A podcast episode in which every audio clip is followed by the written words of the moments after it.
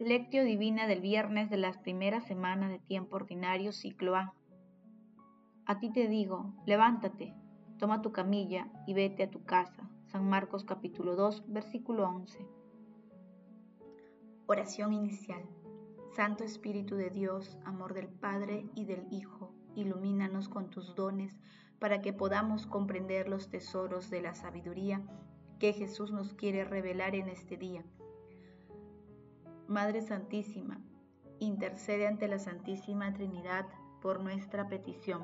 Ave María Purísima, sin pecado concebida. Paso 1. Lectura. Lectura del Santo Evangelio, según San Marcos capítulo 2, versículo del 1 al 12. Cuando a los pocos días Jesús volvió a Cafarnaúm, se supo que estaban en casa. Acudieron tantos que no quedaba sitio ni siquiera junto a la puerta, y él les anunciaba la palabra. Entonces le trajeron entre cuatro a un paralítico, y como no podían acercarlo a Jesús, a causa del gentío, abrieron el techo encima donde estaba él y a través de la abertura que hicieron, descolgaron la camilla con el paralítico. Viendo Jesús la fe que tenían, le dice el paralítico, Hijo, tus pecados te son perdonados. Unos escribas que estaban allí sentados pensaban en sus corazones, ¿por qué éste habla así? Blasfema. ¿Quién puede perdonar los pecados si no solo Dios?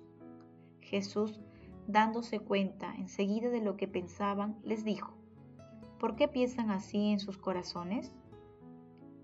¿Qué es más fácil decirle al paralítico, tus pecados te son perdonados, o decirle, levántate, toma tu camilla y camina. Pues, para que sepan, el Hijo del Hombre tiene poder en la tierra para perdonar los pecados. Y dice al paralítico, a ti te digo, levántate, toma tu camilla y vete a tu casa. Se levantó, inmediatamente tomó su camilla y salió a la vista de todos. Se quedaron admirados y daban gloria a Dios diciendo, nunca hemos visto una cosa igual. Palabra del Señor. Gloria a ti, Señor Jesús. Nuestra fe es un movimiento hacia Dios, una fe que nos acude y nos arrastra, una fe que es éxodo de nosotros mismos y penetración en Dios. Una fe semejante constituye un trastorno radical. El hombre está invitado a salir de sí mismo, aprende a olvidarse y a abandonarse para dejarse alcanzar por la palabra viva y omnipotente de Dios con todas las consecuencias que esto implica. Una de ellas es que, en virtud de la fe, recibimos el mismo poder de Dios. La fe, en efecto, no es solo el camino por el que podemos adherirnos a Dios y alcanzarle, es también el camino que Dios abre a su poder y a su fuerza para obrar maravillas en todo el mundo. André Louf. El pasaje evangélico de hoy denominado Jesús sana a un paralítico se ubica también en Lucas capítulo 5 versículo 17 al 22 y en Mateo capítulo 9 del 1 al 8. En este texto proporciona una catequesis de valor universal ya que está lleno de un gran simbolismo. El paralítico es la humanidad o cada persona que es consciente de su necesidad de ser sanado. La camilla es la zona de confort que evita afrontar la vida cristianamente. Los cuatro que cargaban al paralítico son los amigos que oran y confían en la potencia de la fe. Los escribas representan a aquellos que impiden o retrasan que las personas se acerquen a Dios y nuestro Señor Jesucristo es el que sana a la humanidad. Jesús demuestra que tiene la facultad divina para perdonar y confirmar este poder con la curación física del paralítico. Este perdón reconciliador representa un proceso de conversión. Paso 2. Meditación. Queridos hermanos, ¿cuál es el mensaje que Jesús nos transmite a través de su palabra? La lectura de hoy destaca la solidaridad y la fe de cuatro amigos y un paralítico que, sin escatimar esfuerzos, buscan estar cerca de Jesús. Nuestro Señor Jesucristo se compadece y establece la salud espiritual y corporal del paralítico pero meditemos en la sucesión de hechos, ya que la curación del paralítico se realizó en dos momentos y en dos ocasiones.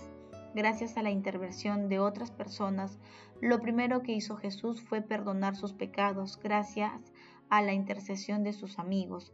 Seguramente, nuestro Señor Jesucristo consideraba que el paralítico necesitaba, en primer lugar, la misericordia esperanzadora de Dios antes que la sanación del cuerpo. Luego, en un segundo momento, debido a las críticas de los escribas, Jesús sana al paralítico proclamando su autoridad divina.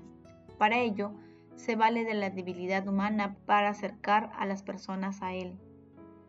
El estado del paralítico puede desplazarse a las situaciones que enfrentamos muchas veces en nuestras vidas, cuando la enfermedad o el pecado nos genera una parálisis espiritual que disminuye nuestras fuerzas y el valor para presentarnos ante Jesús con el fin de ser liberados. Sin embargo, aun cuando nos encontremos en una situación o caótica, nunca estaremos solos. El Señor siempre está y estará con nosotros. Acerquémonos a Él con toda la confianza y ayudemos a las personas que necesitan de salud corporal y espiritual acercarse al Señor. Hermanos, José el Casalval nos dice, ¿en qué personaje de la escena nos sentimos retratados? ¿En el enfermo que acude confiado a Jesús? ¿En las buenas personas que saben ayudar a los demás? ¿En los escribas que cómodamente sentados sin echar una mano para colaborar, si son rápidos en criticar a Jesús por todo lo que hace y dice? ¿O en el mismo Jesús que tiene buen corazón y libera del alma al que lo necesita? Que las respuestas a estas preguntas nos ayuden a purificar nuestro corazón y aumentar nuestra fe y a servir mejor a Dios. Jesús, María y José nos aman. Paso 3, oración. Oh Dios, Padre bueno, que nos enviaste a tu Hijo amado para liberarnos de la esclavitud del pecado, haz que, sostenidos por la fe de nuestros hermanos, permanezcamos con fe bajo tu mirada misericordiosa. Amado Jesús, gracias por tu misericordia, gracias por haber otorgado a la Iglesia la gracia y el poder de perdonar, y en tu santísimo nombre, nuestros pecados. Amado Jesús, tú que devuelves la armonía y el orden y la comunión espiritual entre los hombres, restituye la imagen divina de la humanidad que es ensuciada por el pecado. Espíritu Santo, concédenos los dones y los recursos para ayudar a nuestros hermanos que están alejados de Jesús a acercarse al océano infinito de la misericordia de Dios. Amado Jesús, amor misericordioso, Dígnate contar entre tus elegidos a las benditas almas del purgatorio. Muéstrales tu rostro misericordioso y llévalos a tu morada celestial, te lo suplicamos. Madre Santísima, Madre de la Divina Gracia, intercede ante la Santísima Trinidad por nuestras peticiones. Amén. Paso 4. Contemplación y acción. Hermanos, contemplemos al Señor con un texto de Cirilo y Juan de Jerusalén. La fe tiene tanta energía como para no solo salvar a quien cree, sino para que salven unos por la acción de otros. Tenían fe quienes transportaron e introdujeron al paralítico a través del tejado. El alma del enfermo sufría juntamente con el cuerpo de la enfermedad. Los que lo llevaban eran quienes creían, y la curación sobrevino al que estaba paralítico.